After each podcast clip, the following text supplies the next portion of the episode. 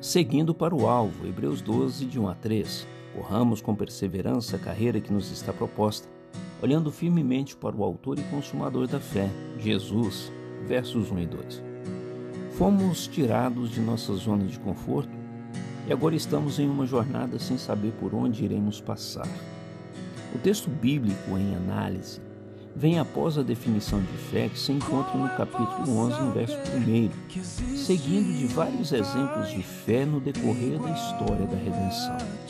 Anteriormente, no capítulo 10, termina dizendo que não somos dos que voltam para a prática do pecado ou perdição.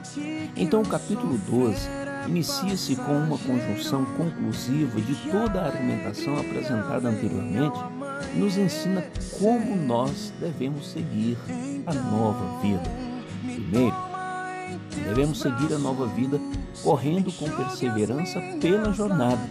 Isso implica que, independentemente das circunstâncias serem boas ou ruins, devemos permanecer na jornada que nos está proposta, mesmo em caso de oposição ou iminente fracasso pessoal.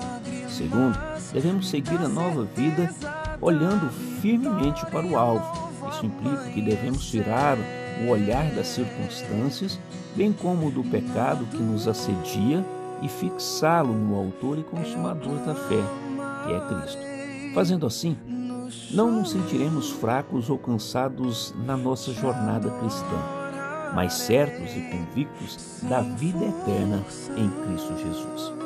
Mesmo não sabendo por onde iremos passar e quais dificuldades teremos pela frente, a nossa certeza e convicção está no Deus que prometeu e que cumprirá com todas as suas promessas ao seu povo. Não conhecemos nossos desafios na jornada, mas temos convicção de que Cristo é nosso alvo para a vida plena com o Pai. Aqui é o Reverendo Rogério, trazendo uma mensagem de esperança para você.